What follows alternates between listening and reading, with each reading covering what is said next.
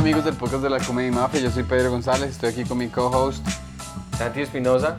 Eh, los saludamos desde Bogotá, gracias por conectarte este domingo a las 5 de la tarde como todos los domingos. Y eh, recuerden que todos los miércoles tenemos lives a la hora 6 pm de Nueva York y 5 pm de Bogotá. Hoy tenemos un comediante especial que además de ser un muy buen comediante, músico y muchas cosas más, es uno de Un los... talento de los- artístico impresionante. Y está aquí montando la escena de manera violenta en Colombia. so, entonces, un- una bienvenida para Juan Peláez. Eh, yo feliz de repetir con ustedes que, que me gusta mucho el trabajo de ustedes.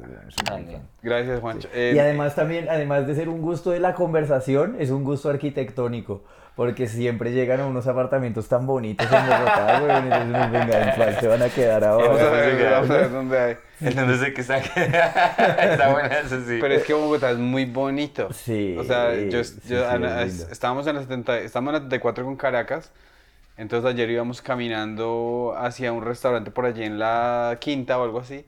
Y esas casas de ladrillo y el, esos, Sí. el- esos hoteles gringos y el hotel Sofitel y esos... O sea, son unos, unos Sí. edificios tan hermosos y los árboles tan lindos que uno dice...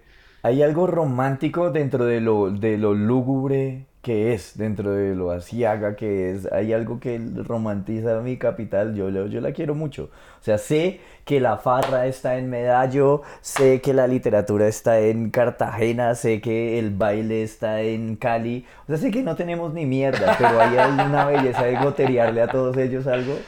Entonces sí, me, me siento bonito. Tío Robert cuando estuvo acá decía que le evocaba mucho Barcelona, Bogotá, su época de estudiar cine en Barcelona, Claro. que él sentía muchas matices de Barcelona aquí en Bogotá, entonces era encantado con Bogotá.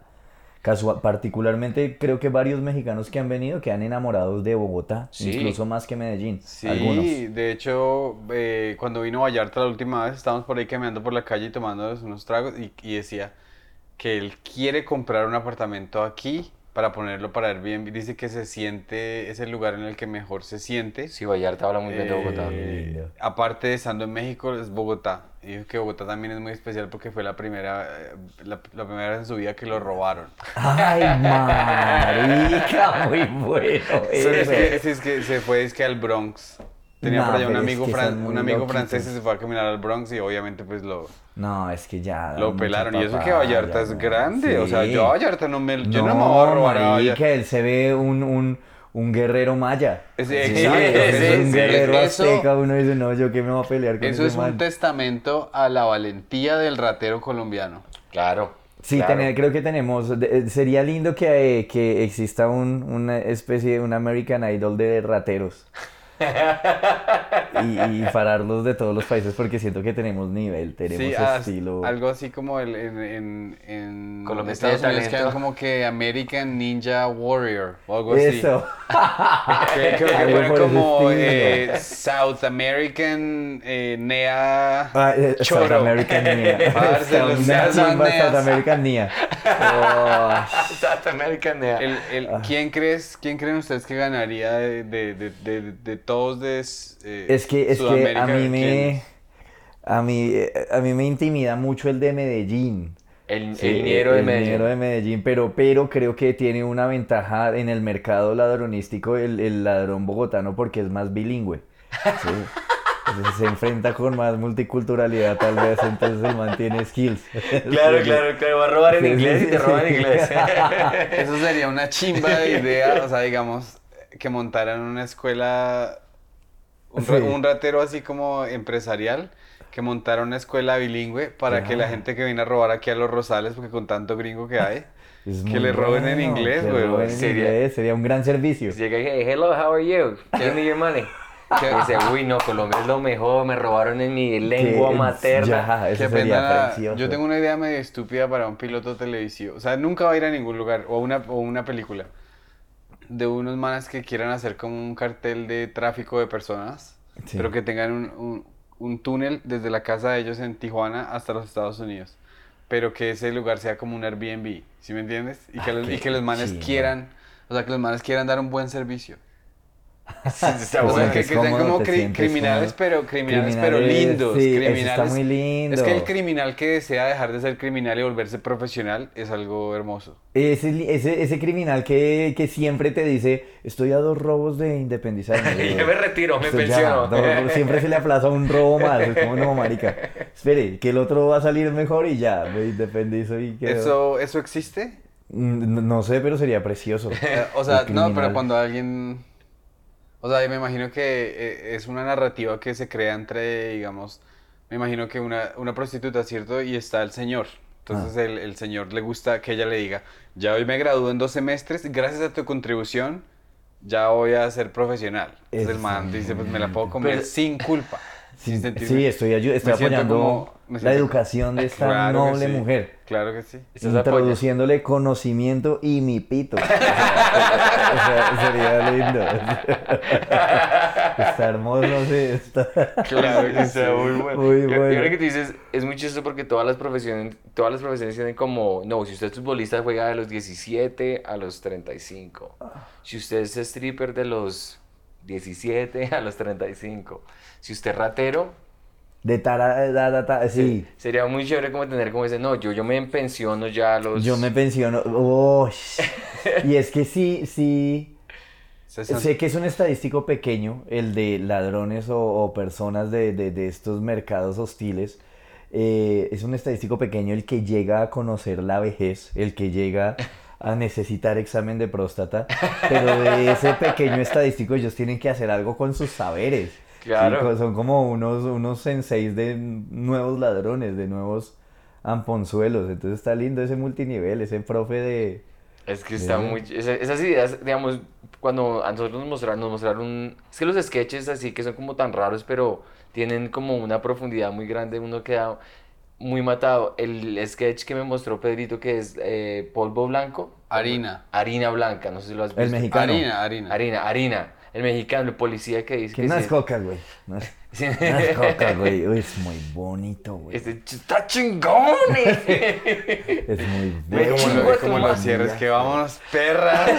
No, Es muy bueno, güey. y muy comienza bueno. muy vainilla, comienza muy fácil y Pues es... yo, yo anhelo mucho hacer esa vuelta, güey, pero siento que me falta madurar resto para llegar a hacer eso. ¿A ti te gustaría hacer como sketches así? Ah, pensé que iba a oler perico. no, en serio. No, leer Férico, no, no, no tengo casi experiencia aún. Quiero tomar el curso con Bart. Quiero tomar el curso con Bart. Ese man es un barista de Perico. Ese man le da la guía a uno completa. Pero tú serías muy bueno para hacer sketches. Yo tengo muchas ganas, como que quisiera con mi carrera que sea el siguiente paso, güey.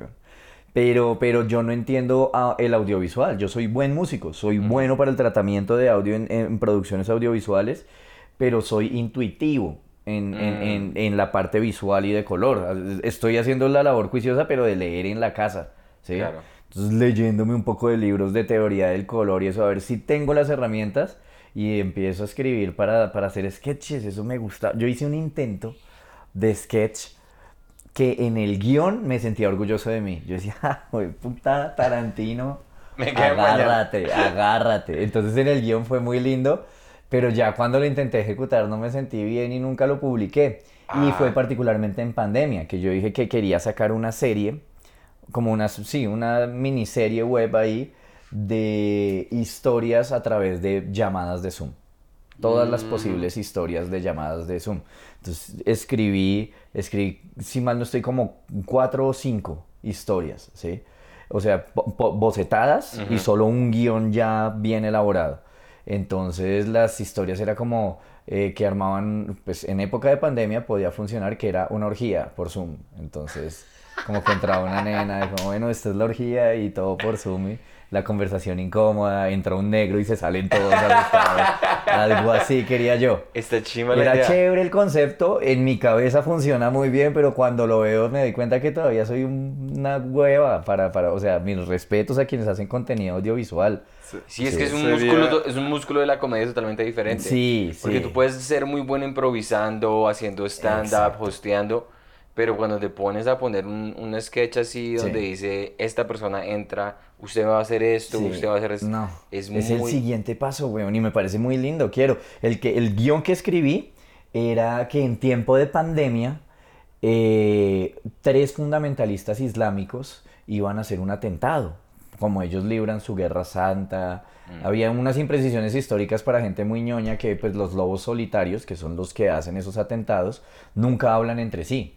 Eh, Ah, nunca se conocen. Son unos manes que desde que coges todo este camino de, de- de- de la Guerra Santa, se aíslan totalmente de la sociedad y se ven es el día del atentado. No se conocen el uno con el otro, sino ya se ven y Llegan ya fue cuando todo se va la a volver mierda. ¿sí? Entonces, en este caso era que los tres fundamentalistas islámicos se juntaban por Zoom para rezar el Salat. Y uno de ellos les dice como, vengan, ¿se acuerdan del atentado? Y ellos empiezan, no, no hable de eso. Pero es que el atentado iba a ser hoy. Sí, sí, pero es que no lo vamos a hacer porque estamos en pandemia, es peligroso. ¿Sí? No podemos salir, sí, no podemos salir, nos da exacto, COVID. ellos, Pero si la idea es matar gente, sí, pero no de COVID. Sí, entonces como que joden con eso. Y a través de la llamada uno de ellos les dice, pero es que la bomba estaba para que detonara hoy. Y ellos, sí, pero que ya no porque no se puede salir. Y él, sí, pero es que yo tengo la bomba y va a explotar. Entonces ellos como, mierda, la bomba está activa y que para desactivarla tenía que ir uno de ellos y él, no, yo no salgo porque está todo muy peligroso. Y, tiene, y ya era el delirio y que la bomba explota y se salen y quedan rezando dos. Entonces el guion era muy bonito con Claro. chistes muy árabes. Entonces todo era el, como, como el, el folio de, de- de el- la clase de criminal que era y aparecía el árabe, Ahmed se llamaba uno y Claro. decía alias el humus sapiens porque cocinaba un humus delicioso y estupideces, chistes puro de texto, weón. Entonces yo veía el texto y yo decía, ja, puta, esto va a ser un éxito.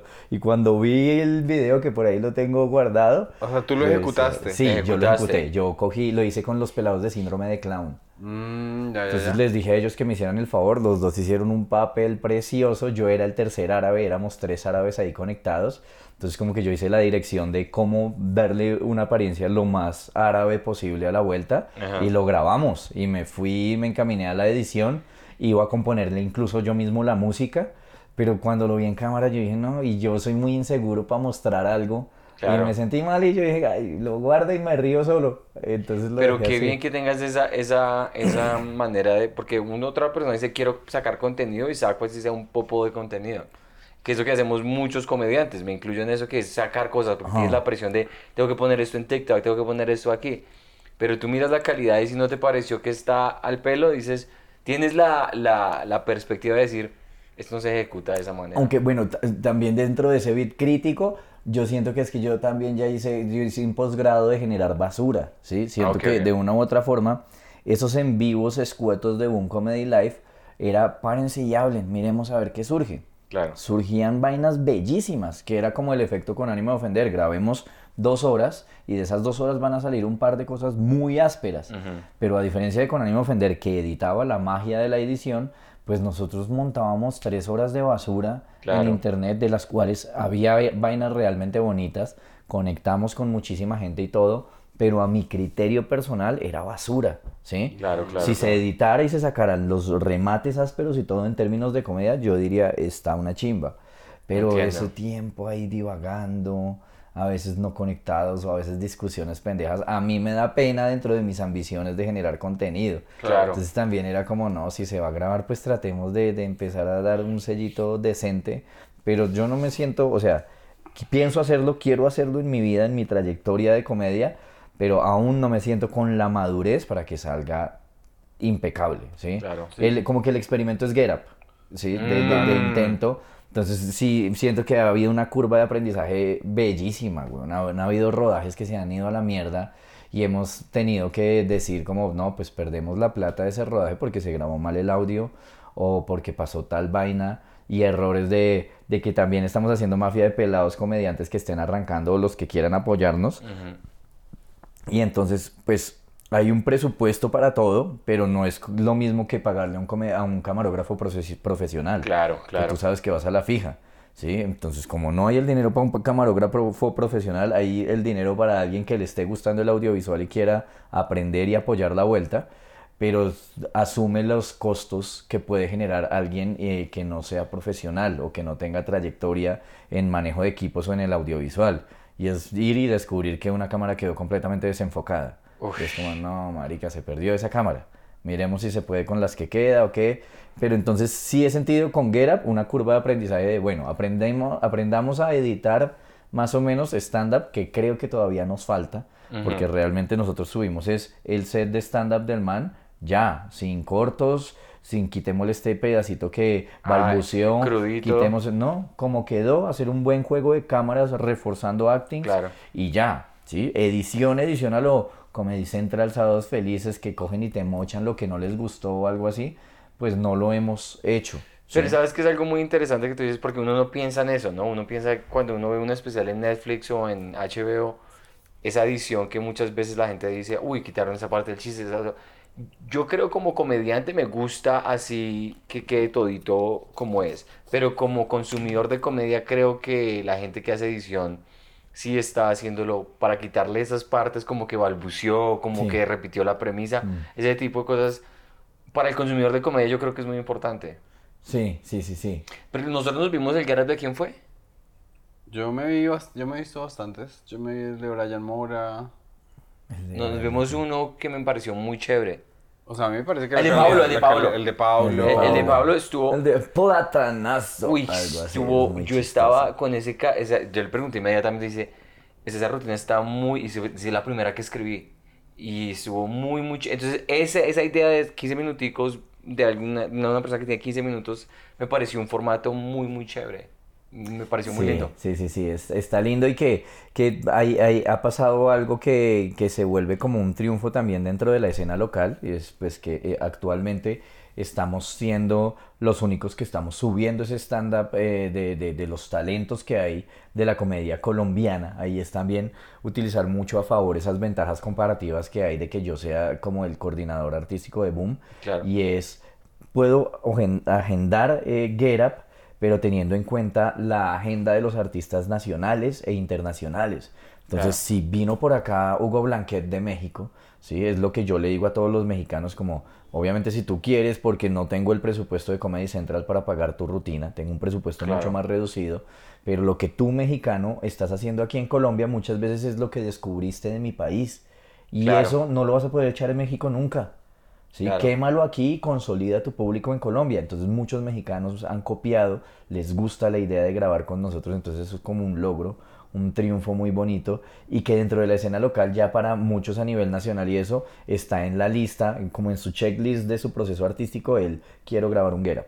Qué Entonces chévere. está súper lindo porque pues nosotros no somos Comedy Central, no somos la plataforma más pro ni nada. Pero estás dando visibilidad. Sí, entonces está lindo que quieran, que todos digan como debo hacer un, un get up, eh, es como, como un mérito ¿Y todo cuál es el criterio que tienes tú como creador artístico para que un comediante grabe sus 15 minutos? O sea, ¿tienes algo como, tiene que ser una persona que haya hecho comedia por tantos años o que sea una, no importa si sea recién entrado en la escena, pero que no tenga unos importa, si la está rompiendo, merece la pena que, que lo escuchen, si ya tiene algo consolidado y si quiere, ¿sí? Claro. Como que uno empieza a dejar abiertas invitaciones, también nosotros estamos muy abiertos, en ocasiones nos llegan correos o solicitudes de quiero grabar un get up y nos envían como el casting y, y- nosotros analizamos si ya está o Ah, no ok, ok, está. ok. Entonces tenemos una lista de gente que aguantémoslo, ¿sí? También mostrar, mostrar lo heterogénea que es la stand-up del país, ¿sí? La vez pasada tuve, tuve ahí una, una pequeña discusión con, con, con el equipo de, de Boom, que pues como que muchos podemos entrar al perfil de Boom y esto, y, y alguien desde la cuenta de Boom se puso a contestar el hate, ¿sí? Mm, Y yo les dije como, marica, déjalo ser, déjalo ser porque de una u otra forma, eh, si alguien se metió en el video de algún colega, a mí me duele que traten mal el trabajo de mis colegas, Claro. ¿sí? Y más porque desde la madurez que uno tiene en stand-up, uno dice, hay muchos estilos, hay muchas cosas para decir. Entonces, sería lindo que el público se dé cuenta que consumiendo stand-up está llegando a un punto de madurez en el que ya tiene un criterio de elección de, oiga, es que a mí me gustan más los one-liners. Mm, Oiga, es que a mí me gusta más el que tiene un- un- un- un aire muy descriptivo y muy de historia. Entonces, si ese man que escribió el hate, por- porque es lo que les decía yo a ellos, es alguien que está apoyando lo que estamos haciendo. Claro. ¿sí? Que cada ocho días está entrando a ver si me gusta o no me gusta y está dejando su opinión lo más valioso de este mundo. Qué Se chimba. Hay tomó gente, tiempo para escribir Sí. así sea una Y barra hay basada, gente pues. que echa el hate con odio, que se nota el odio y uno dice, pues, ¿por qué lo haces así? Sí, o sea, yo, a mí no me gustaría que lo hagan así porque soy todo pacífico, como, échame mierda, pero con cariño, ¿sí? Pero, pues, también dejo a los que mandan hate porque sí, pues, algo están sanando en su rollo. Es engagement, es, es Sí, que... también es engagement, exacto. Entonces lo que yo les decía a ellos es, a mí también me duele que traten mal el trabajo de un colega mío, pero es que nosotros no tenemos que ponernos a defender a nuestros colegas. Cada uno de ellos debe afianzar su material, creer en él hasta el punto de que un hate no te dañe ni te perjudique ni nada. Veía hace poquito que, que estuve en un podcast que me que escribieron como, ah, ese Juan es súper buena gente, ojalá hiciera reír. Y ya a mí me gusta el hate, como que yo Claro, digo como claro. que chimba, tienes un criterio, Eso es no sé si me has visto o no. Sí. Tienes un criterio súper respetable, weón. Y uno debe, parte creo que de nuestro proceso artístico es empezar a recibir ese hate y a la vez eh, entender que siempre habrá cosas artísticas por, por llegar a tener más madurez, pero, pero también creer en lo que tú estás haciendo, como voy con mi ley y todo bien, todo bien que va a haber un Sí. público que lo consuma. Y, y es que lo que pasa también, y digo esa cosa, que quieres preguntar algo, pero lo de hate, eh, cuando cuando uno hace comedia, el comediante de por sí es muy inseguro, ¿no? Nosotros, yo, me, o sea, yo hablo por la persona que soy, yo soy muy inseguro, a pesar que uno se monta al escenario y hace su rutina y se siente, bueno, ya trabajé en esos chistes, pero igual uno tiene eso, uno no se fija en todo el mundo que está riendo, sino en el huevón que no se, ri- que no se está riendo con las manos cruzadas. Ah. Entonces, cuando uno le llegan comentarios, depende cuándo leas ese comentario. Digamos, cuando yo estaba en una crisis de mi comedia en español, leí un comentario, creo que fue en mi TikTok. Dice, Santiago es muy chistoso en inglés, pero en español hace reír más X. Fue algo que sí, pusieron sí, así. sí. Fueron como dos personas. Y yo entré esos dos comentarios que valen hongo, pero igual en una cantidad de comentarios uno, uno se, se fija en esos No, dos te llama y uno queda como de verdad, Uno pero se ¿qué ancla solo a esa persona. Uy, sí, es, lo horrible. más- es una porquería porque entonces todas esas cosas que tú, esos miedos y esas seguridades empiezan como a, a crecer Sí, y empiezan a subir. sí. Y tú dices, sí, es cierto. Sí. Entonces, a final de cuentas a uno le toca así ignorar. O sea, yo voy a un asado con mi familia y me dicen, "Hmm, ¿usted cree que usted es comediante? Vaya, hable con su primo Gerson. Sí, Manes por allá, y me pasa idéntico, weón. Yo tengo en mi familia, por parte de mamá, un tío que es lo más divertido del mundo. O sea, yo soy como, como qué pena que el comediante sea yo, weón. O sea, mi tío es, ah, es increíble, weón. Es no parar de reír. Entonces, como que uno siempre tiene que en la familia le digan, no, el chistoso es este. Usted que salió en cover, Sí, mire, su claro. primo Gerson. Su primo Gerson hace reír a todo el mundo en las verbenas. Se para en la tractomula y mm, le botan calzón las viejas. No, pero, o sea, es, es como decir, es, es muy Vox Populi que Eddie Murphy es todo calmadito cuando se baja del escenario. ¿Tú crees que Woody Allen, que es semejante, será que Woody Allen llegaba, ¿qué hubo, mis perros? a hacerlo reír? No, el mancito era gracioso en su casa, de 8 a 5, escribiendo, sacaba unas líneas Exacto. brillantes. Es- es y eso es es otro eso. tipo de... sí, es eso. de- Incluso también, incluso en un podcast hay mucha gente que dice, ay, pero hagan reír porque tal vez se, se, se- pues por el modo en cómo llegó la verdadera invasión del stand-up en este país, que para mí sí es en gran parte por con ánimo de ofender. Claro. O sea, en que hay una invasión real. Surge con Comediantes de la Noche, con Andrés López, surge en el mapa el concepto stand-up comedy. Pero la invasión de tú puedes verlo, lo puedes encontrar, hay un movimiento, Con ánimo. nace, sal- nace con estos pelados. ¿sí? Ahorita que yo he escuchado gente, digamos, nos, ayer estábamos hablando y dice, no, hay una francesa que se vino de Francia a hacer comedia Ay, español". sí, está por acá. Sí. Yo no me he visto con ella, que me ha pedido pista para abrir y todo. sí. Bueno, sí, y, y que hay unos peruanos que también vinieron. O sea, hay Están gente que está llegando aquí a Bogotá y otros países. Mire, y, y- y ahí sí ah, pasan dos cosas. A nivel local se dinamiza, pienso yo, eh, la comedia gracias a, a Con ánimo de ofender. Creo que, y, y lo digo porque yo estoy en ese eslabón perdido que, que creo que ya lo habíamos hablado, que siento que soy la última ola que alcanzó a conocer la cuentería, la Sí, sí, ama sí, y la claro. respeta. Y la primera que se dedicó a hacer stand-up bien, a pararse en Open y a todo esto. Entonces soy testigo de todo lo que hicieron los anteriores, la labor de Diego Mateus, la genialidad que tiene este marica, Sí. ¿sí? todo lo que aportaron los comediantes de la noche, entendiendo de forma, con el respeto que ellos me merecen, un poco obtusa lo que es la stand-up en cuanto a que siento que pues medio cierran un poco la banda, que no, no nunca han ido a un open aquí en Colombia, no... o- No están o bueno, fomentando la, la escena, sino son que es... grandes comediantes para su trabajo y que es súper respetable. Ningún comediante tiene una labor social o una responsabilidad social de, ay, venga, voy a un open, ven, te apoyo. No, marica, tu Sí. responsabilidad como comediante es hacer reír. Claro. Entonces, mil respetos para eso que has hecho, ¿sí? Riaño hermoso, que tenga su teatro hermoso, que también ha intentado hacer algunos open mics y todo, chimba eso. Pero entonces yo como parte de ese eslabón que quedó entre los famosos de, de- de comediantes de la noche y los famosos de, de, de con ánimo de ofender, pues como que pude observar todo, ¿sí? En principio porque siento que, que nosotros quedamos ahí como que pasaron muchas cosas, pero que no estallaron.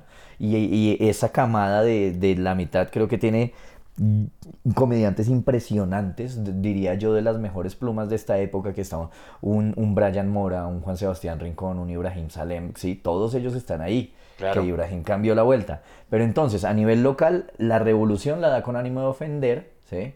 Pero a nivel internacional, creo que la revolución o el foco hacia mirar a Colombia lo da en cierto modo a ni- a- para los comediantes y para el movimiento lo que hace Enrique Triana con Boom. Claro. ¿sí? Sí. Porque el hecho de que haya existido Boom en México y que sea un Boom que en su momento Comedy Central dijo, déjennos acá hacer el casting para ver quiénes van a gra- grabar en el próximo. Qué- ah, qué que bien. actualmente está Sofía Niño de Rivera diciendo, venga, voy, grabo allá. ¿sí? Un, comedy- un, un Boom Comedy Life en México que se volvió un foco y que la gente voltea a mirar y dice, parce, ¿qué está pasando acá? Sí. ¿sí? y que está pasando aquí en Colombia, que los duros lamentablemente no le tienen mucho cariño a Boom, pues porque también eh, en sus inicios Boom tuvo pues todo su proceso de crecimiento, de- Claro, de, claro. encontrar cómo, cómo promocionar, cómo vender, cómo no sé qué, y entonces hubo mucho hate por parte de los que estaban acomodados que decían como no comparto ese método, no quiero trabajar con él.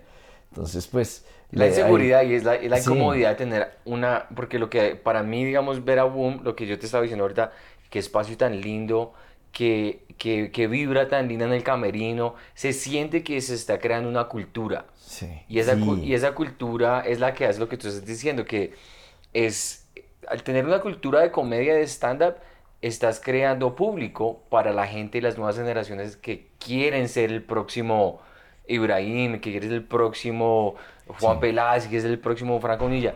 Eso, lo que tú dices, está im- impresionante porque eso no existía. Uno simplemente veía a los famosos. Comienzas de la noche y dice, ah, no, sí, es Antonio Sanínez, pero ¿dónde se, dónde se monta él? ¿Dónde lo puedo ver? No, solamente en televisión o en su obra de teatro, lo que sea. Eso era algo muy parecido que pasaba en Montreal, en la Sí. escena de francés, Ok. que los famosos tenían su teatro, hacían su- pero nunca hacían opens, nunca había nada. Y cinco famosos en Montreal montaron un club de comedia, así como Boom más o menos, Sí. pero fue dominado por eh, comediantes eh, famosos. Sí. Y dijeron, queremos crear la cultura del stand-up francés. Ah, y, qué y le lindo. pusieron, es como el- era el Comedy Cellar de, de Montreal en francés y solamente es francés y ya están haciendo shows en, en inglés, pero ellos querían crear cultura, que es lo que está haciendo Boom. Eso está muy lindo. A mí me emociona mucho eso. mm, y como ver cómo va creciendo el sueño. ¿sí? Entonces está lindo que, que mis respetos para el movimiento argentino. Hace poquito veía un documental que dirige Félix Buenaventura sobre el Open en, en Argentina. Y es un movimiento bellísimo, ¿sí? Que en Argentina tú esa cultura de, de espacios de stand-up comedy eh, que va a la gente, que paga, que quiere su boletería, pues siendo un país, no lo conozco desafortunadamente, espero pase este año, pero, pe- pero saber que hay un movimiento que van a ver stand-up comedy a las 2 de la mañana, o sea, yo digo, ¿qué es esto tan precioso? Esto que tiene que pasar. Sí, un documental muy lindo el que hace Félix sobre ese movimiento underground de la stand-up argentina. Y yo digo, son mafia, ¿sí? Y, y México, pues saber que está el foro Shakespeare donde, weón, hay seis salas en un mismo sitio un jueves haciendo stand-up de forma simultánea. O sea, qué vaina tan preciosa y como un país que está colgado económicamente versus, versus un México, por así decirlo, se para para ser dominante dentro de la stand-up hispana, como lo hemos logrado, se ha logrado gracias al crecimiento del mercado tan bárbaro, apalancado por la popularidad de Con ánimo de ofender, por la fama y obviamente de los comediantes que ya están haciendo cine y que están en su círculo de comediantes de la noche y por el movimiento de boom comedy, de boom stand-up bar. Claro. Entonces yo digo que hicimos vaca entre todos para ser relevantes con países que tienen movimientos mucho más consolidados, para que volteen a mirar y digan, oiga, toca ir a Colombia a hacerlo, ¿sí? Es que ni siquiera está lejos todo lo que, todo lo que hizo el Festival Internacional del Humor, que ha llamado a artistas como Radagast, que ha llamado a artistas como El Cojo Feliz. Que Sí, a, Fa- a Fabricio Copano lo están tratando de traer este año. Eso está hermoso. Entonces nos estamos volviendo un foco muy importante de la comedia y a mí, a mí me apasiona y me emociona sobremanera eso, que la gente diga hay que ir a Colombia. Y es muy lindo que comediantes como, eh, como Vallarta, eh, eh, del Hugo Blanquet, que eh, yo le hosteé antes de venir aquí, él- cuando estuvimos haciendo el podcast, él me dijo, yo me iré a ir a, a vivir a Bogotá mañana. El man dijo como, es, la- eh, le gustó mucho la vibra y todo eso, y es gente que lleva haciendo comedia muchísimos años y están reconociendo lo que tú dices. Sí, sí, es sí. sí. muy, muy chimba, es muy, muy es chévere muy ver eso. lindo. Y es que es pararse, o sea, una desventaja que nosotros tenemos eh, versus un, un México, por así decirlo, es, es de números. Sí, evidentemente un mercado, esto ya no, no se trata de arte ni de, ni de nada, sino de economía, ¿sí? Eh, el- la circulación de dinero y todo se dinamiza más en proporción a la cantidad de demanda que hay. Y la cantidad de demanda que hay es proporcional a la cantidad o la densidad demográfica que tiene un lugar, ¿sí? No vas a pedir que el crecimiento sea tan exponencial como el mexicano si nuestra población es la mitad de lo que son ellos, menos de la que mitad. Juan es economista. So, ustedes son son Sí, economistas. Sí, sí, es- es- él habló como un economista de PhD así, pero Ves, la tú- demanda agregada aquí en Colombia no está ¿Tú- igual. ¿Tú cuántas carreras tienes? Eh, economista, eh, ingeniero y un técnico de mantenimiento y ensamble ahí de Pero es que Espera un momento, ¿y, y alguna vez ejerciste alguna de las dos? No, no, Dios me ampare. ¿Y las terminaste? Sí, sí, sí. No, la ingeniería quedé en noveno semestre. Ya, ya, ya. Y hasta ahí quedó la ingeniería. Y la economía sí la terminé, la- solo que no he sacado mi, mi tarjeta profesional, toca ir a hacer eso. Yo, yo vi que eh, hoy vi un video muy antiguo, creo que estabas con Eco presentándote en la Nacional. Sí. Eran, eran- tú tenías un, un trío, El pues. trío miseria. El trío miseria Ese, eres tú. ese video a mí me da pena y orgullo.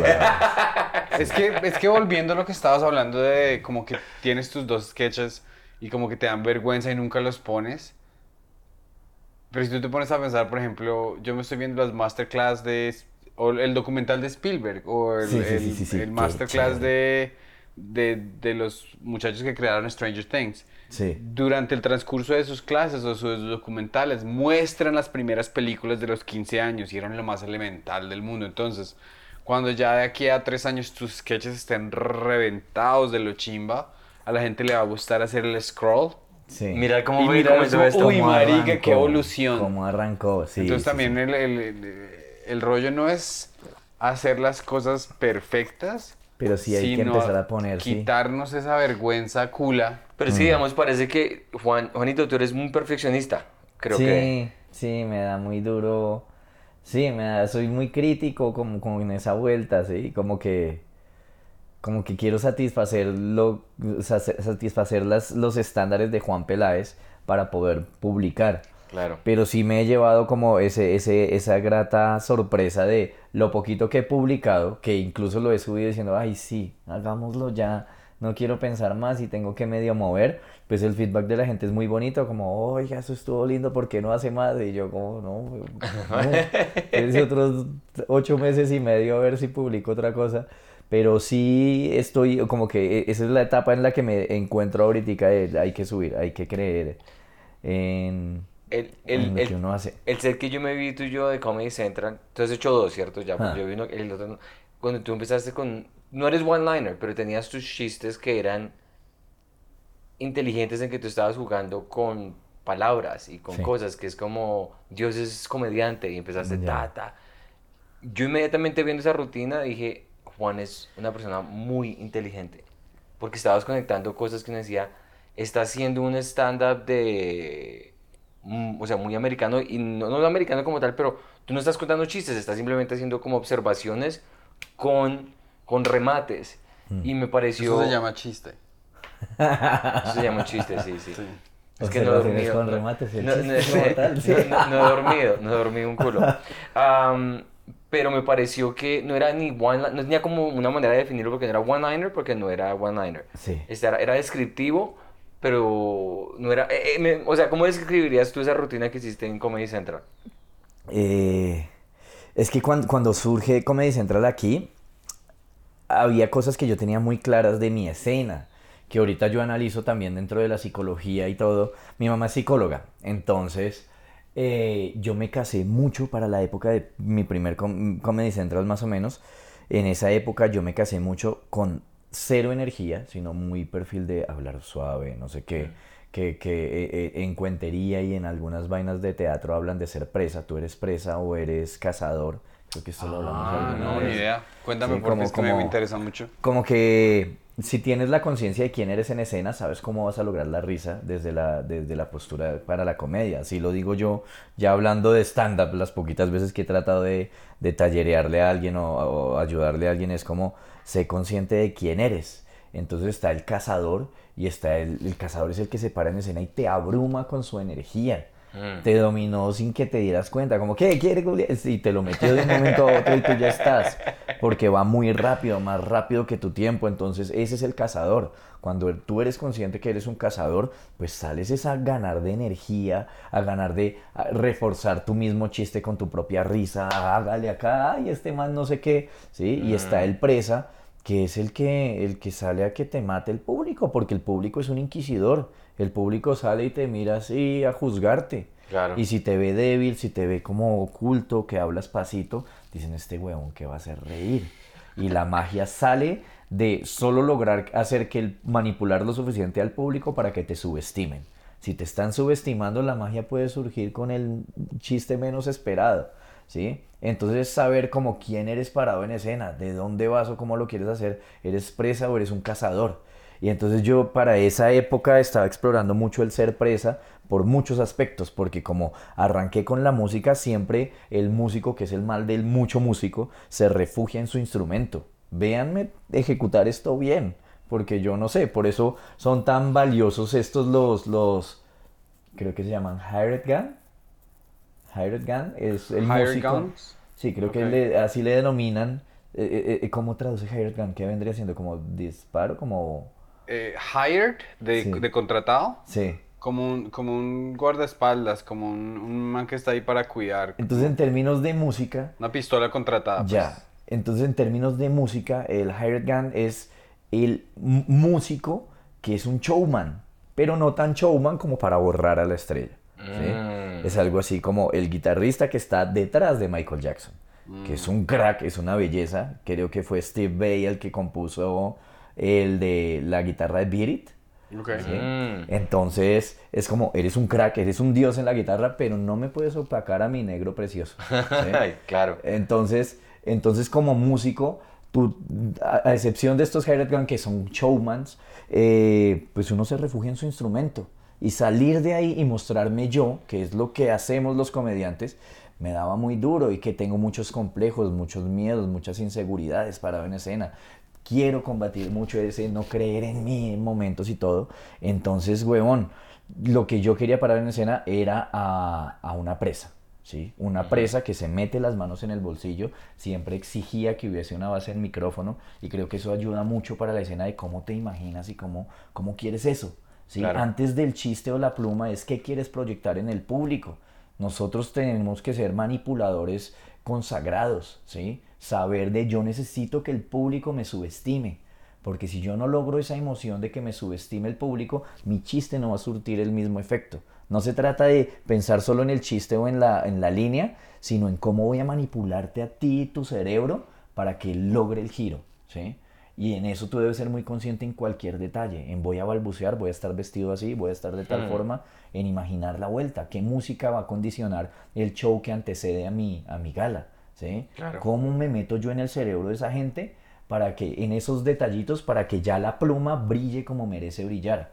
Entonces, yo era el man en esa época que mm, siempre manos en el bolsillo, siempre en donde me hubieran parado y exigía base de micrófono. Y con las manos en el bolsillo hablaba. Y alguna vez tuvimos la discusión con mi mamá, que era psicóloga, que me gusta mucho la psicología y pues por criarme con ella terminé leyendo y viendo cositas al, al respecto. Entonces ella me decía como, oye, ven, es que el lenguaje no verbal tuyo es, es, es horrible, es horroroso. Ah, la, psicología no verbal que tú le comunicas a la gente es de un man lleno de inseguridades que no quiere que lo vean, que oculta cosas. Y yo, gracias a ti, yo aprendí eso y es que eso es lo que necesito que piense la gente. ¿Sí? Yo no mm. necesito que vean al comediante, hola, ¿cómo estás? Bien, no sé qué. No, yo quiero que vean a un man con miedos, a un man supremamente vulnerable, vulnerable, inseguro. Así se refuerza la presa. ¿Sí? Lo poquito que se entiende de ese lenguaje corporal, necesito pararlo en escena para que surta efecto. El segundo Comedy Central es un Juan Peláez que se deja crecer el cabello y se lo manda al frente y se despeina en todo momento diciendo que le duele su país porque a mí me compleja que me vean. ¿sí? Yo he mm. parado en, en, en escena es como que un lugar seguro, ese espacio ahí arriba, pero abajo, en una fiesta, en una reunión social, yo prefiero que no hablemos mucho, ¿sí? me siento raro, me siento inseguro, ¿sí? Me siento raro. Entonces, ahí en escena que haya, y lo que, lo que muestro de ese man socialmente abajo que no quiere que lo vean, es ese modo de ocultarme, de bajar la cabeza, de mi postura, porque es la psicología de reconocer cómo eres tú. ¿Sí? Si uno se conoce lo suficiente, puede manipular lo suficientemente bien ahí parado en la tarima. Entonces sale un Juan Peláez así en los dos y un Juan Peláez que para la época tuvo que pararse en, en, su primer grabación en, en, un callback donde hubo casi 80 comediantes de los cuales iban a elegir a 5. ¿sí? Entonces también yo empecé a, darme cuenta de decisiones importantes que son lo que marca cuando soy un host o cuando soy un comediante y es que yo como comediante, si estoy abriendo o estoy en mi show central, bueno, si es un show central ya de una hora me doy ese lujo, pero si estoy en, en un encuentro de varios sets de comedia o un festival o algo así, por ejemplo, odio saludar. Yo nunca saludo y, cuando tú lo hiciste, o sea, yo que estaba viendo bastantes sets, y yo dije, vamos a ver si va a salir a decir Buenas noches México, que es lo que menos sentido tiene lo hiciste. en el mundo. Sí, Porque tú estás hablando, Buenas noches Comedy Central, que era ese como requerimiento de que lámame el culo. Buenas noches, boom. O sea, no, ¿por qué, güey? Creo que tú le preguntaste cuando Pero me encantó tanto cuando Juanito cogió, boom. Steve Hawking, yo no sé qué putas. Sí, yo siempre soy comediante y comenzaste. Pero es que, los que, pero es que eh, ahí, ahí, ahí me siento mucha empatía contigo porque somos gente que somos awkward, somos raros. Sí. Y yo llego, o sea, yo llego a una charla de cuatro personas y veo a la novia, ayer estábamos con Duan. Está Duan, está la novia de Duan y yo en mi mente cinco minutos. Oiga, pero preséntese. y no fui capaz. Sí, sí, Entonces, ¿qué voy a llegar? Buenas noches, ¿cómo les va? Me vale culo y no quiero saber y estoy preocupado por decir mi chiste. Eres un introvertido, Estaba lleno con mi esposa en la cama y eso, eso es, es tu personalidad. Sí. Sí, sí, sí, sí, comunicándose. Y, y, cuando tú dices eso de, de, que tú empezaste por la música, me recuerda dos cosas. Estábamos hablando ayer con Duan y Duan decía que han tratado de hacer por la ventana con mucho músico, pero los músicos son reposudos. ¿Alguna vez has visto una entrevista de los Beatles?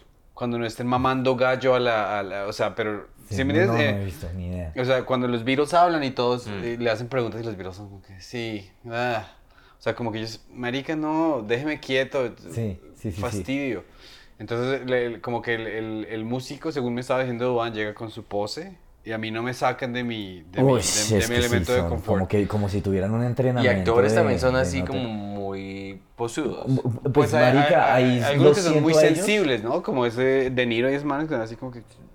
Qué chimba. Déjeme quieto. Porque ellos, no sé, de pronto tienen su rollo de que... Su rollo. O sea, no conozco suficientes actores para saber. Me gusta ver eh, entrevistas, por ejemplo, de Cillian Murphy, el, el de Peaky Blinders. Sí. no, expresa mayor, me encanta como su naturalidad de, ay, me sabe a mierda esto. te hablo si quieres tal vez, qué bonito ese estilo de ese man. Pero sí, esos posers ahí que hay con, para entrevistas, no. Y es que uno a veces se apoya en cosas locas. O sea, por ejemplo, Ali Wong, no sé si la referencias.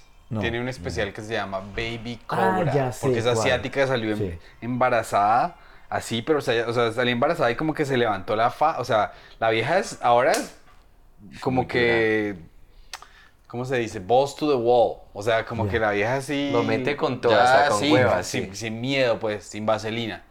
Pero ella decía, cuando yo trabajaba en Nueva York en el Cellar, yo estaba en, en esa camada de que de, de hotel, pa pa pa pa, para pa pa pa, y entonces el que el que haga esto ya es un payaso que no sabe escribir. Sí, entonces sí, la vieja sí. dice, puta, pasaron cinco años en los que yo no descubrí mi voz, ahora ya hace teatros, ¿cómo va a hacer usted teatros así?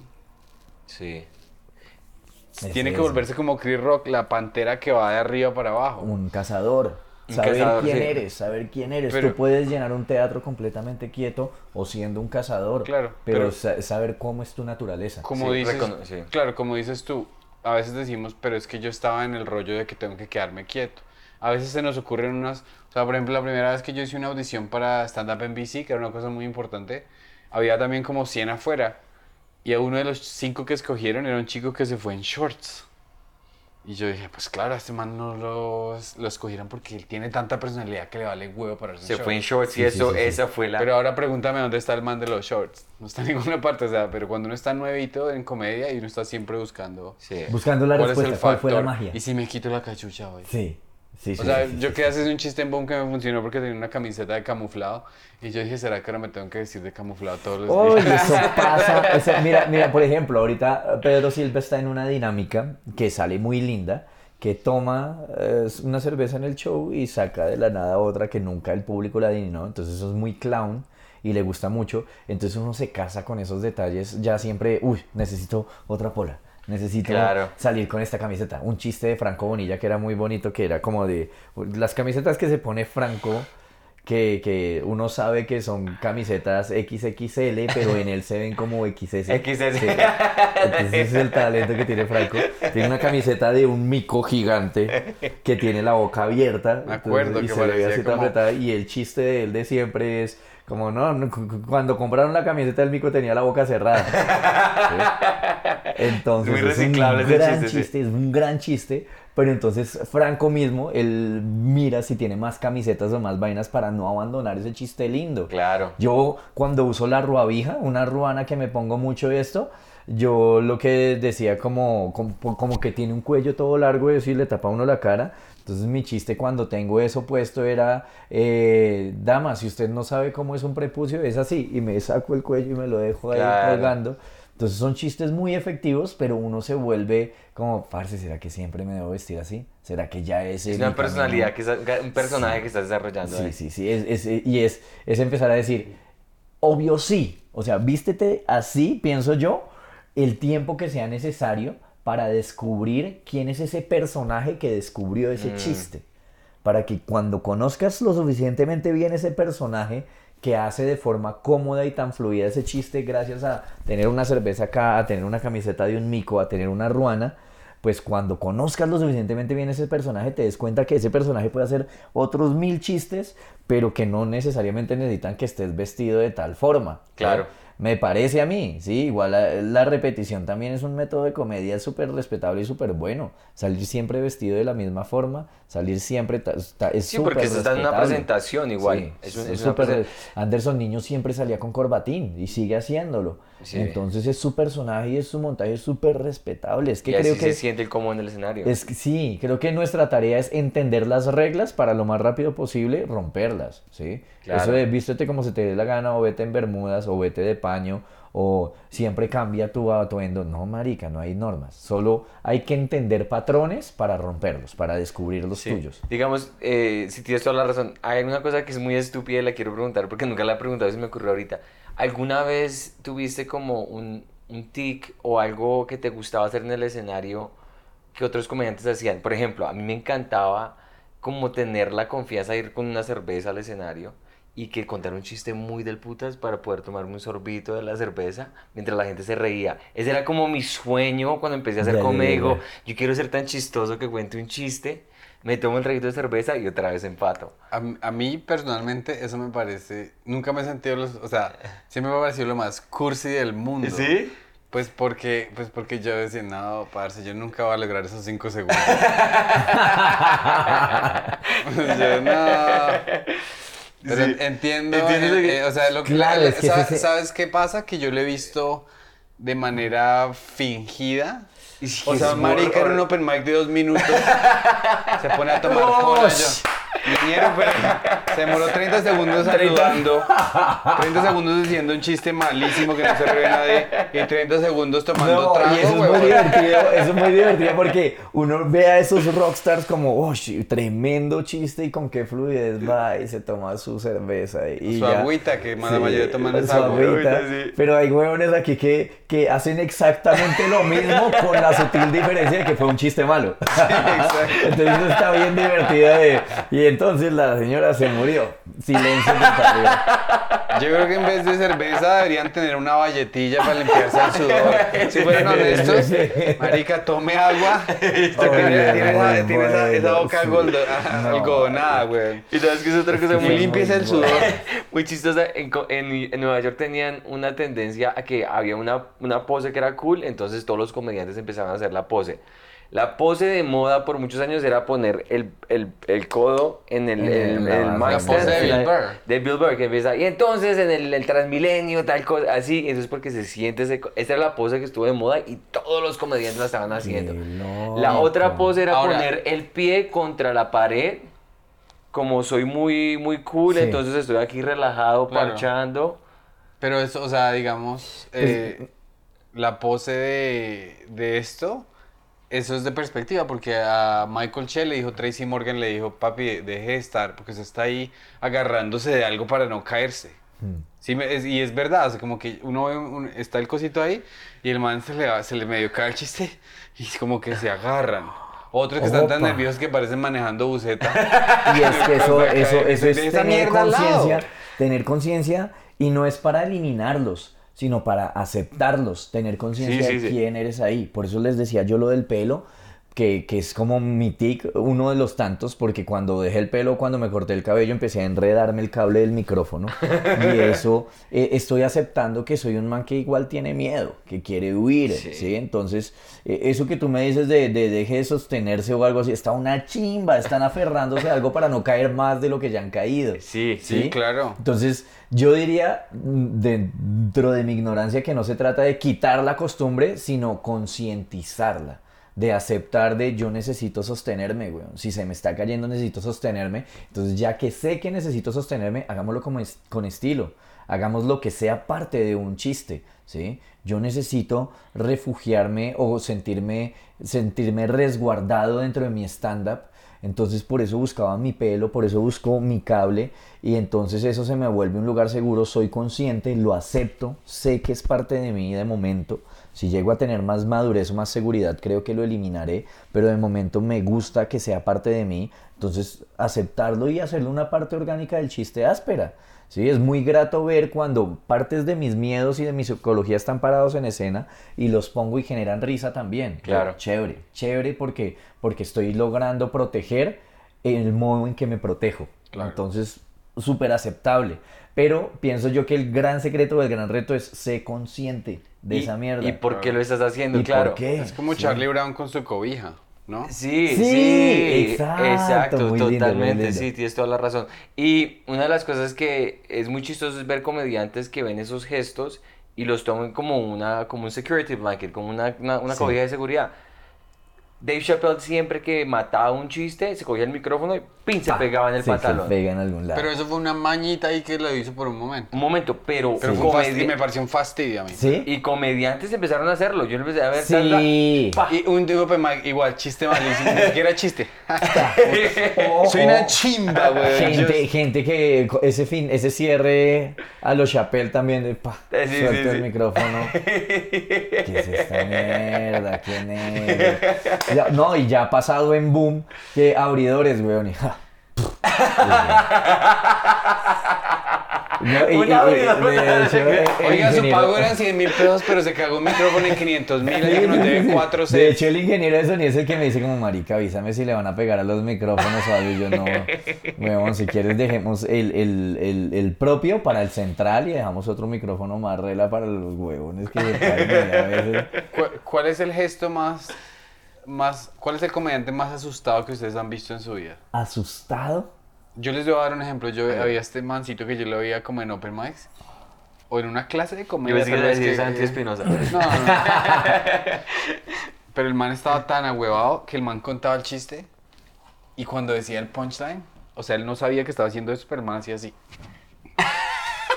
Se volteaba para que no, o sea, su cerebro le decía, usted no puede sobrevivir, ver ese silencio. No. Y el man se echaba pa- hijo. para el otro lado. Y cuando yo también, cuando yo empecé, cuando yo estaba tomando mi clase de comedia, un comediante argentino que se fue a Nueva York a tomar la clase me decía, ¿usted por qué se, porque mira, yo me paraba, me decía, ¿usted por qué se para así? O sea, yo me imagino que, yo pensé que yo estaba como en, Ay, como en el viejo postura, este y me tocaba sacar revólver si no se reían, pero yo trataba de tomar todo el territorio posible. Tú, bueno, bueno. Y ahorita casi, ahorita casi después de 10 años de hacer comedia, me camino de arriba para abajo, pero es algo que acabo de empezar. Porque es que nos demoramos mucho tiempo en Descubrir la postura, sí. Sí. Una de las cosas que yo decía muy al principio, que era inseguridad, era, y que me parecía nada, ahora que lo, lo pienso, eh, poner el micrófono en aquí, cerca a la, a la papilla. Sí. ¿Sí es papilla? Sí, Eh, sí. ¿Mentón? Mentón. Eh, la papilla es como, esto no es La como- Bueno, papada. la papada es esta. La Bueno, papilla. ese chapulín Me un bebé comiendo papilla. Papilla es el- la compota, pues. La compota, bueno, sí. en la- en la- eh, aquí, en esta, en el mentón. Sí, sí, sí, sí. me sí. lo ponía así y, lo y yo lo hice muy al principio. No, ni siquiera tan al principio, como en el 2013 apenas me mudé a Nueva York. Hay un video que yo tengo así y me estaba yo copiando de un comediante que me gustaba mucho, Gary Goldman. Yo vi a Gary Goldman haciéndolo en un especial que hizo en Netflix y ni siquiera lo estaba haciendo a propósito, a propósito sino que un Sí. día como tal está haciendo un show. Es que, eh, y, y claro, si tú consumes mucho stand-up o algo así, eso es mero aprendizaje vicario, ¿sí? Entonces, i- i- inconscientemente, solo a través de la observación empiezas a apropiarte y a interiorizar cosas de otros, y eso ya es psicológico. Sí. Entonces, es de ver mucho que, que, que uno coge eso sin culpa y es ya adquirir conciencia. Yo, yo, es que yo, para serles franco, yo no consumo demasiado stand-up, realmente, no, no soy... Menos mal porque lo ves todas las así. noches. ¿Cuántos días vas tú a Boom? Yo trato de estar una semana, toda la semana, refirme, ver Open, porque también me interesa mucho saber cuáles talentos nuevos hay que estén haciendo algo relevante. Hay un pelado, weón. De hecho, tengo una revista por ahí Ay, que este pasa, muéstrame la revista para, para poder decirlo del Insta y todo. ¿La tienes acá? La- sí, sí. claro. De Cristian. Sí, sí, sí. habíamos estado hablando de eso, sí. El man es nuestro Demetri Martin. ¡Ah, sí! Qué chévere. Sí. Entonces, espérate, Aquí el, está la- el, el banano quedó ahí todo. Listo. Voy a dejarlo Ahí- ahí Sí, ahí, déjalo ahí, momento. porfa. Entonces, eh, ay Dios mío, se me cayó esto, perdón, perdón, error de sonido. Eh, eh, ta, me lo voy a dejar así. Ahí está perfecto. Ahí. Entonces se llama el arrogante, ahí a esa cámara, Ahí está véanlo, el Ya, arrogante. lo va a hacer el zoom. Y es un man muy pilo, que es arroba alas de cucaracha, y le dije al man, como soy fan tuyo, incluso lo cogí en Boom y le dije, llévame 100 revistas, miren este sticker tan áspero que hace el man. Eh, así lo voy a poner, por favor, no apuñale comediantes. Para que tú veas lo que estás viendo ahí. Eso, acá. Por favor, no apuñalar comediantes. Entonces es muy interesante lo que el man hace, muy creer en su línea y pues por eso vamos a ir a un Open para ver pelados como este que, que está arriesgándose, Pu- está pues, mirando. Claro, cómo- se muy llama, se llama Cristian. Cristian Rosso, creo que es su apellido. Sí, Cristian. Rosso. ¿Y cómo es la arroba de nuevo? Arroba alas de cucaracha. Sí, Ah, ¿dónde no, pueden yo comprar y dónde pueden comprar las revistas? Lo- Marica, literal, Ve- la re- las imprime. En la, sí, en las redes, pero le pueden hacer el pedido, ¿no? Y, y, Ah, Escríbanle, yo creo que la, la pueden hacer el pedido. y me imagino que él también tendrá este archivo en PDF o algo así que se lo puede Sí, mandar porque hay es gente que que, incluso otra- yo quedé tan otro enamorado que, que yo le dije, o- obviamente respeto mucho si usted quiere hacer eso solo porque está precioso, Claro. pero si quiere escritores, déjeme ser parte de la vuelta. O sea, Qué bien, yo- qué Yo bien. quiero ser parte de esa Yo, producción. yo parece quiero leer, linda. por ejemplo, digamos, me puse a leer el, el horroróscopo. Entonces, Aries dice, los cambios son buenos, excepto cuando el cambio es para mal. Esa es, la, es Está un resumen hermoso de qué es el horóscopo. Está precioso. Pura mierda. Es, Está precioso. es- es es- muy es- fino. este no lo he leído. Pero el- hay otro que dice es que cáncer y es, aquí yo lo acerco a la cámara Bueno, de bueno. Sí, sí, ponla ahí. Cáncer y es una señora que, que perdió una teta, o sea, es el símbolo de Osh, cáncer, sim- pero con un yo seno le dije, operado. Ese, ese marica solo con lo visual, si saca pines de eso, si saca eso, Sí. cada uno de los signos en pines, se la rompe. No, es, un duro. es que di- es- dice el, el horóscopo de cáncer. ¿Cuál es tu horóscopo, Tauro. eh, Juanito? Tú eres un Tauro. Ok, el- el- la imagen de Tauro, aquí es Aquí Tauro. Un torito es como un toro mecánico. Dice, la constancia y el esfuerzo no te llevarán a ningún lado, pero el soborno y la extorsión te ayudarán a llegar a tu destino. La cárcel o la casa por cárcel. Ya, es ¿Cuál es, cuál es el tuyo? Leo. Leo. Ah, tú también eres Leo como yo, weón. Sí. Leo es, un, es, es una caneca, es una caneca con cabeza de león. Dice, no te dejes llevar por las malas influencias. Si alguien te ofrece drogas, golpéalo en la cara hasta que caiga y después escúpelo. Luego dile amablemente, no, gracias. El todo es que yo hablé con, el todo es que yo hablé con Cristian y el man- y yo le dije eh, y me contó cómo empezó y es que dibuja muy bonito. Dijo, "No, mi sí. hermano se suicidó." Y yo estaba tan en la mala que yo dije, o ¿Y me tienes pongo a cuántas- dibujar cuántas o me tienes de pongo, me- No, Qué esa es la mía. ¿Es la tuya? Ah, bueno. Esa es la mía, sí, me- sí, sí, sí. y me pongo, me- o me pongo a dibujar o, o- o- o me vuelvo loco. Y entonces el man, o sea, el- el- es un proyecto que nace del dolor de la muerte de- del hermano y es un proyecto bonito.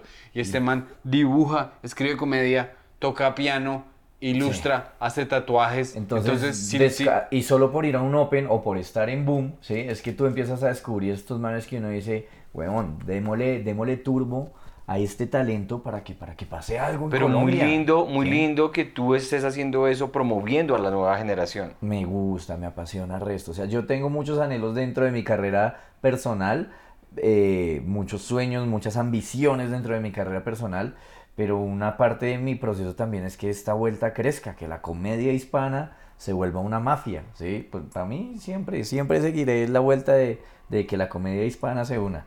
Qué Sí, lindo. Sí, entonces- y además eso lo dijiste la vez pasada y siempre me quedó resonando porque tú estabas mirando de una manera muy colectiva que muy pocos comediantes pensamos de esa manera. Porque es de, de hecho cuando tú llegas a un nivel de comedia donde ya no necesitas a los personajes con los que estuviste al principio, de pronto se te puede olvidar un poco que el colectivo que te ayuda a llegar allá, ya estoy solito, entonces ya no los necesito. Me encanta la gente como, como que piensa como tú, así piensa mucha gente en los Estados Unidos, eh, digamos Bill Burr, el man es grandísimo, pero les, le, le ha hecho especiales a los amigos que no son tan famosos. Eh, Amy Schumer, la misma vaina, y es ayudar, porque Saber. colectivo puede más que una Claro. persona solita. Se trata de Claro hacer que sí. mafia, weón. A mí me parece eso muy lindo. Tiene que crecer, tiene que crecer. Ahorita estoy en conversación con Alex Quiroz de México y con Félix Buenaventura. A ver si podemos hacer un podcast. Pues uniendo, ¿qué es lo que yo quiero? Contenido hispano. Y el podcast es México, Colombia y Argentina. Pero, pero todavía no tiene nombre el podcast, pero la idea eh, en términos generales es el tercer mundo. Uy, qué linda idea. Y es saber, o sea, eres México, ay, qué chimba, y se las dan porque están bien, y se- el gran descubrimiento para nosotros, para mí, fue porque eh, literal en geografía en mi colegio me enseñaron que México era Centroamérica y ellos te pelean y dicen, no, somos Norteamérica. Norteamérica. Entonces, como, y ¿En si tiene serio? lógica, Sí. geográficamente tiene algo de lógica. Sí, México es Norteamérica. NAFTA Norte- es... Sí, sí, exacto. Es Norteamérica. Entonces, claro, yo criado con el colegio con que es Centroamérica y para ellos es, hey, wait, wait, Centroamérica, pobres gas. que se va. Entonces, entonces, pero eso te vuela la cabeza y yo digo, es que merecemos como hispanos un contenido así, en el que digamos, ah, soy argentina, pero sigo siendo del tercer mundo. Es como, como un encuentro para decir, para, para decir quién tiene el, el presidente que ha hecho la barrabasada más estúpida. Y es que que tener- los tres hablemos de Argentina, México o nuestra gastronomía. No, ñero, nosotros nos alimentamos mal, la bandeja paisa. ¿Sabes, sabes no. que Es que es que coinciden los dos países que, digamos, tienen cosas tan... Argentina fue parte del el G7, el, el G7. Sí. Que ellos fueron una economía desarrollada. Eh, Argentina estaba con los del primer mundo. Sí. Y los bajaron por esa inflación y por todo lo que les Se pasó. bajaron solos, güey. bajaron. Y entonces Venezuela podría ser Arabia Saudita, marica. Sí, señor. Nuestros jeques podrían decir chamo. Sí. Sí, sí, es verdad, total, weón. Les falta meter a un peruano en ese podcast, un Yo boliviano. que- lo que queremos es ser esos tres países siempre invitando a otro hispano. Siempre Ah, un cuarto claro. invitado ahí jugando y todo. Pero sí es hablar de por qué somos el tercer mundo y aceptarlo y como, como empezar a... a- a- a- y, qué es ese contraste, es, es ponerlo sobre la mesa y es, es chistoso. Yo, pues, eh, era, era de, de- de esas exploraciones de, de- de- de hacer comedia todos juntos, entonces muy chistoso ver a los mexicanos hablando de, de yo escribí un chiste ahorita con México que ellos tienen a, a Peña Nieto, ¿sí? Un presidente que en algún momento quiso hacer el símbolo del corazón, ¿sí? Hablando de eso. Y entonces, imagínate que un capítulo sea, hablemos de presidentes. Entonces, es lo que les digo de Peña Nieto, este mexicano, es que el man quiso hacer el corazón para toda la gente desde no sé dónde, y en vez de hacer así, hizo como, como así. Como un Y- hueco. Y el chiste que yo dije, sí, weón, el chiste que yo dije, ese es Peña Nieto es el único man en el mundo que trata de hacer un corazón y hace un páncreas. ¿sí? O sea, ¿qué es? Brustico, sí, y es el presidente. Y es, Y es el el presidente. presidente. Entonces, a- sentarnos a, a- a- en vez de ese discurso regionalista que es tan ignorante por parte del tercer mundo, Mm. o sea, marica, somos fango, dejemos de pegarnos de triunfos estúpidos. Nuestro himno es el segundo más bochupelo, eso no sirve de nada, ¿sí? Entonces es encontrarnos a decir por qué somos el tercer mundo, ¿sí? ¿Por qué estamos en la mala? Y la particularidad de Colombia ahí frenteando estos dos países tan potencias es que mi descubrimiento es que, puta, Colombia le pasa lo mismo, creo que esto ya lo había hablado con ustedes, no estoy seguro, que a Colombia le pasa lo mismo que a Bogotá con el país, lo que les decía. Yo sé que la farra está allá, yo sé que la comida está allá, yo sé que las mujeres bellas están allá, pero yo gotereo todo eso y me siento orgulloso como si fuera mío. Claro, claro. Como colombiano estoy en la misma situación, tanto geográfica como Bogotá con Colombia. Colombia está en la misma posición geográfica, económica y cultural de nosotros tenemos, ¿sí? Pero yo como hispano me siento, saco pecho por cantinflas, hijo de puta. Sí. Yo como hispano El doy Chavo del la vida por, por el Chavo del Ocho o por Soda Stereo o, o por, por ¿cómo, cómo es que se llama? Por Maná, no, quiero eh, este comediante, por Les Luthiers, Ah. por, ¿sí? O sea, yo como colombiano les gotereo a ellos todo eso, ¿sí? En cambio tú le preguntas a un mexicano y a duras penas conocen cosas de Argentina. Ellos están en su curubito México gringo Sí. y ya. Y a un argentino le importa un soberano culo lo que pase por fuera de su frontera. Ellos son Europa. Sí, ellos son europeos. Entonces también invitarlos a decir, huevón, somos Hispanoamérica. Sí. Hagamos mafia, sepa que yo hago un par, yo hago vaca culturalmente para lo que usted ha logrado con su país, ¿sí? Qué Hay lindo. mexicanos que juran que Gabriel García Márquez es mexicano. Así es el ego y el regionalismo de nuestro mundo ignorante y tercermundista. Eso somos. Sí. Y cuando aceptemos eso y se lo comuniquemos a todos, vamos a evolucionar no solo en términos artísticos y de comedia, sino también culturales, de no ser tan perdedores frente al mundo. ¿sí? Estamos, estamos- Entonces- estamos a un pelo de decir como Chávez, hermanos bolivarianos, tenemos que unirnos todos Sí. aquí. No, pero es muy chistoso porque lo que estás diciendo, imagínate donde los latinos, Latinoamérica, los hispanos, se unieran de una manera colectiva, económica, y así como lo hicieron en la Unión Europea. Ya, ya, Sería, le tendría miedo todo el mundo y sus putas se unieron todos. Mira, mira que yo hacía un chiste que, que, lo que lo que describe lo que somos como sociedad latina es que, eh, si mal no estoy, uy, marica, creo que es Croacia. Sí, creo, si mal no estoy, es Croacia y Serbia quienes se pelean la nacionalidad de Nikola Tesla. Es que no me acuerdo muy bien, no estoy muy seguro. Mm. Hasta el punto que el aeropuerto de, de Croacia se llama Tesla. No sé, una- el aeropuerto de nuestros, alguien si puede en comentarios a- ayudarme a recordar, era un chiste ahí que yo tenía. Pero estos dos países se pelean por decir Nikola Tesla es de nuestro país. Ese es el nivel que tiene un país europeo, hijo de puta. Sí. ¿sí? En Colombia, Venezuela y Colombia se pelean diciendo que Nicolás Maduro es del otro país. ¿sí? Los- chiste, güey. Vene- Venezuela dice que Maduro es colombiano y nosotros no, no, no, sí, señor, qué pobre marica, no es colombiano. Entonces, entonces miren cómo somos de imbéciles, weón. Miren la clase de discusiones en las que nos centramos, es una maricada. Sí, me putas, Es que nuestro, nuestro continente sí. No, marica, no. O sea, es, no. es, es, es- es una gonorrea. O sea, digamos, yo que estaba hablando con mi esposa y yo dije, ve, yo nunca he viajado, yo conozco como Bogotá, Duitama y Nueva York. y Paipa. Y Entonces, Paipa. Yo siempre he tenido ese trauma que yo nunca he viajado. Entonces, estábamos diciendo, vamos, uno siempre dice, pues sería chévere ir a Europa, pero uno dice, pero por el precio de Europa yo voy a Argentina, Perú, Chile y... Sí, sí, sí, sí. Sí. Es que es Europa. Sí, es. Europa. Y que también, bueno, yo no sé, anhelo viajar a Europa, me gusta toda esa movida cultural, la pintura la amo, o sea, yo, yo quisiera eso, o sea, es, está en mi checklist de algún momento tener como ese músculo económico para ir con todos los lujos y pasarla bien porque yo soy todo cómodo.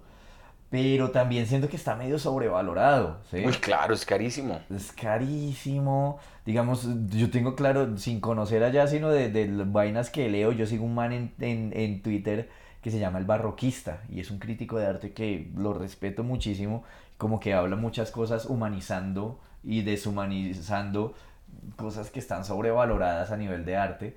Entonces el man hablaba, por ejemplo, del Louvre.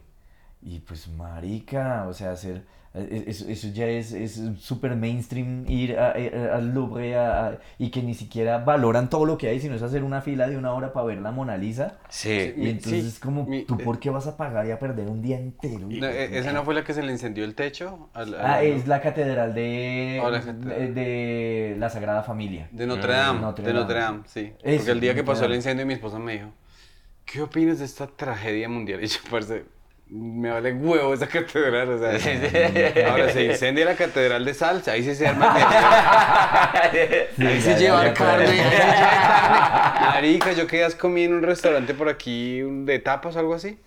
Y le, le dieron una piedra de sal de Zipaquirá. Entonces le daban la carne calientica.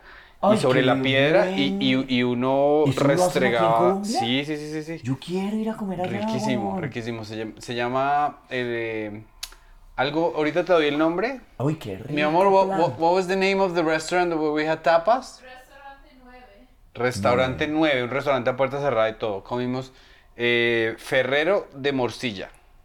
Sí, estuvo rico, yo comí. Probamos aquí. Eh, o, o- o sea, como platos todos europeos, pero con queso paipa. O sea, como una mezcla. butifarra tempura. Butifarra tempura. Pero es lo que me dejó loco, lo que me dejó loco fue la carnecita sobre piedra de sal. Me pareció Qué exquisito. bonito. Es, miren, es que eso me hiciste acordar ahorita que Butifarra Tempura y esta es la vuelta de tratar de tener ambiciones más hispanas con la comedia que invité a Rufinelli, comediante chilena, Ok. eh, luego de un show a que nos fuéramos a la calera, que, que probara la agua de panela, ¿sí? Entonces ella como que el agua de panela y le generó un impacto gigantesco que se le echara queso, ¿sí? Y entonces yo trataba de explicarle y llegué a este hallazgo gastronómico y es como, entiende el nivel po- de pobreza que hay en mi país que gratinamos el agua, ¿sí? Entonces, solo cuando empiezan a pasar estos encuentros culturales, a- a- a- empa- empezamos a jugar a ese podcast que les digo que quisiera que sea el tercer mundo, Sí. empezamos a descubrir cosas de, hacemos cosas ridículas. Para un bogotano slash colombiano es inconcebible que su comida no tenga arroz.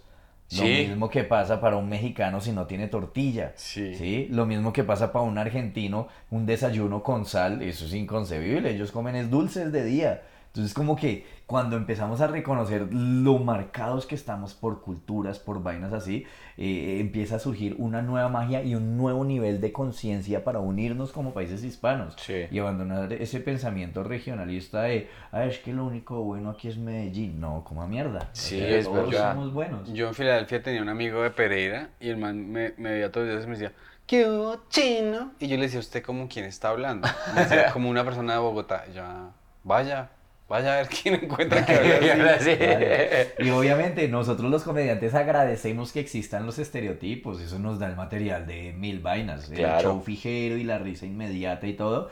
Gracias a Dios existen estereotipos, ¿sí? Sí. Los necesitamos.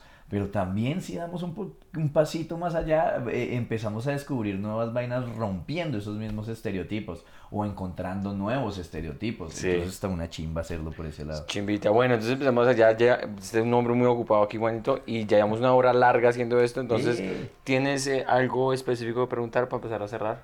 Eh, no, no, no, yo creo que estoy como muy, admiro mucho lo que están haciendo con Get Up, me encanta, Eh, me vamos, encanta. ¿Cada cuánto están, cuándo es la próxima grabación? De, ¿Y tú vas a hacer Get Up o un especial o algo pronto? Eh, sí, voy a grabar Get Up dentro de poquito y quisiera grabar un especial que lo quiero hacer inside, que pues lo que comentaba, o sea, todavía está en mi mente y en texto, le estoy mejorando el texto.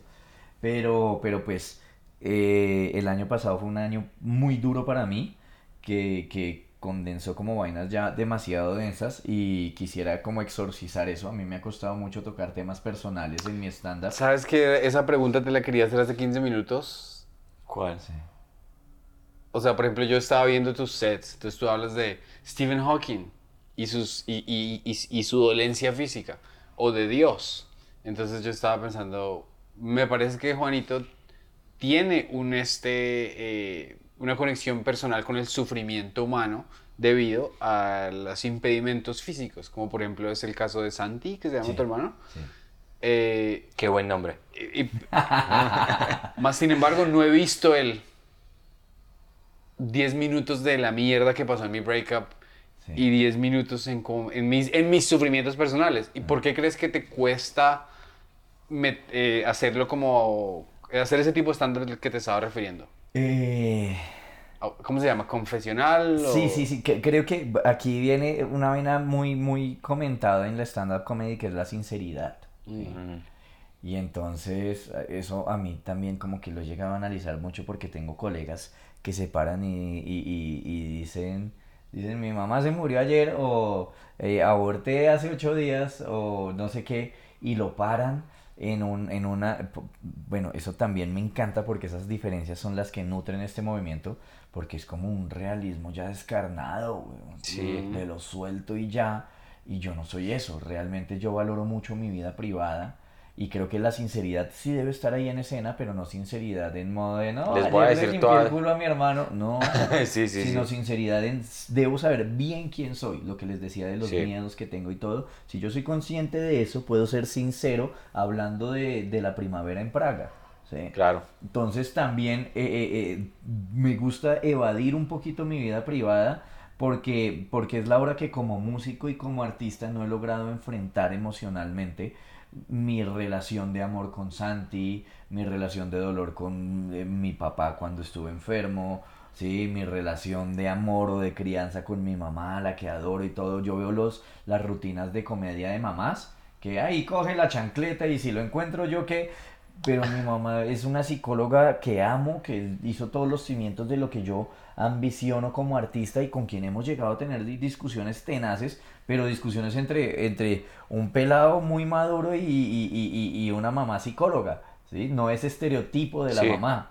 Entonces son vainas que yo Sí, un digo, chiste sería como muy, yo le dije a mi mamá tal cosa y tu mamá dice, pero si tú analizas esto de una manera muy profunda, sería como tan Sí, profesional. y al que- final mi mamá me dio tótem y tabú de Freud. Mi mamá me regaló un libro y me abrazó. sí, sí, sí, es algo así. Oh. Pero entonces yo digo, ¿cómo es posible que lo que más me mueve emocionalmente, que es mi hermanito, no lo haya convertido aún en música o en rutina de stand-up? ¿Sí? Entonces, entonces eh, básicamente como que siento que el año pasado todo detonó, la gota de que rebosó el vaso lo hizo por todo lado, económico, emocional, de talento, creativa y todo. Y entonces en el momento en el que estoy yo como artista, siento que me siento muy completo con Juan Peláez como artista. Su popularidad no es la mejor. Yo sé que no voy a llenar un Jorge Eliezer Gaitán si pongo la boleta mañana fácilmente. Creo que no lo logre. Pero entonces, sí, a- a- acudiendo a esa realidad, dije como me gustaría grabar mi primer especial Insight. Quisiera que se llame Negro y que hable todo, o sea, que, que hable un, un planteamiento del humor negro que yo tengo, que es una diferencia entre el oportunismo y el humor negro.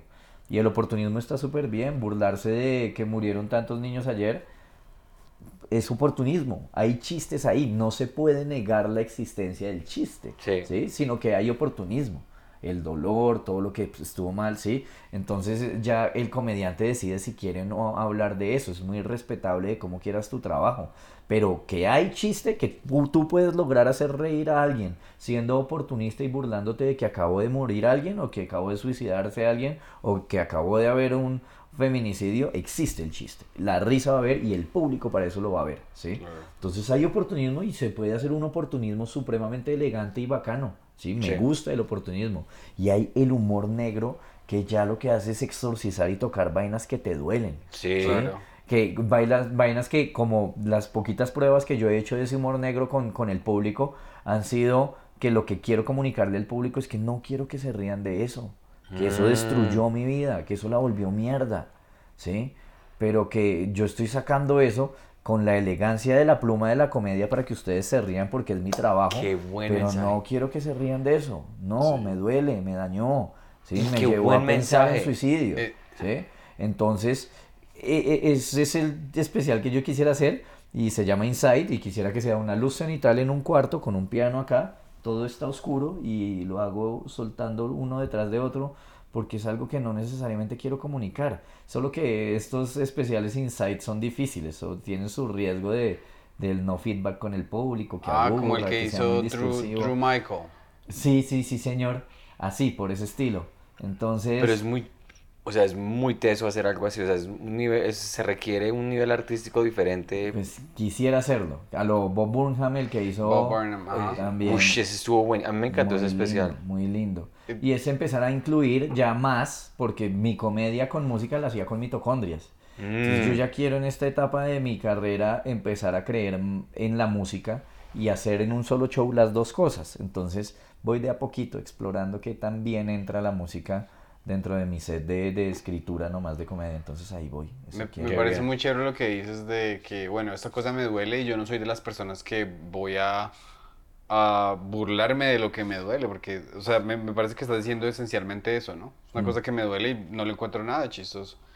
Y al no abordarlo, estás siendo tú quien eres psicológicamente porque te estás protegiendo. Sí. Lo que yo descubrí hace muy poco es, por ejemplo, yo tengo un chiste sobre los abortos espontáneos.